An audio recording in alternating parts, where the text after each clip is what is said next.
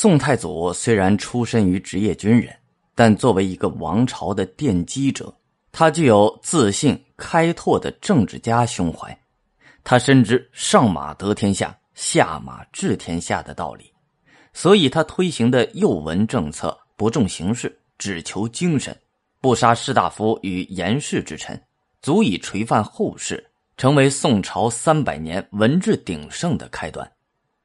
宋太宗因为德位不正、自信不足，而且生性多疑猜忌，将宋太祖防微杜渐的制度设计推向了极端，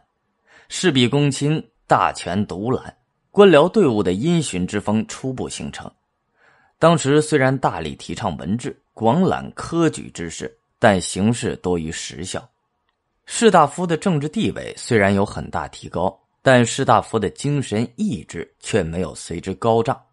顺手服从，为皇帝马首是瞻，已成为政坛的普遍风气。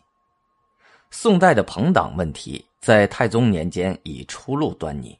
当时发生了太平兴国三年（九七八年），戊寅科进士胡旦等人利用童年关系结为党羽，进行政治投机的事儿。他们纠合在一起，以轻易自命，抨击时政，脏否大臣，野心勃勃。但他们遭到了元老重臣的迎头痛击，被通通贬出京城。加在他们头上的罪名，正是朋党比周之类。就连一贯正直磊落、不党不群而被视为天下正人的田曦，也因为跟胡旦等人的童年关系受到牵累，仕途很不顺当。宋真宗时，内外局势相对稳定，政治上遵循祖宗承宪。而辅之以黄老清净之术。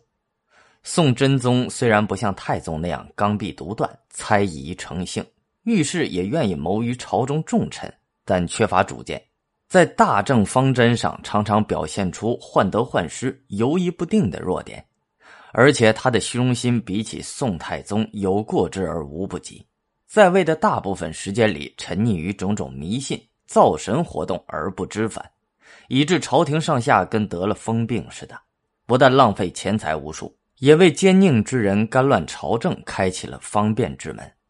当时虽有皇帝与元老重臣共治之名，却没能将政局向好的方向引导，也没能因客观形势的变化对祖宗家法做出必要的调整。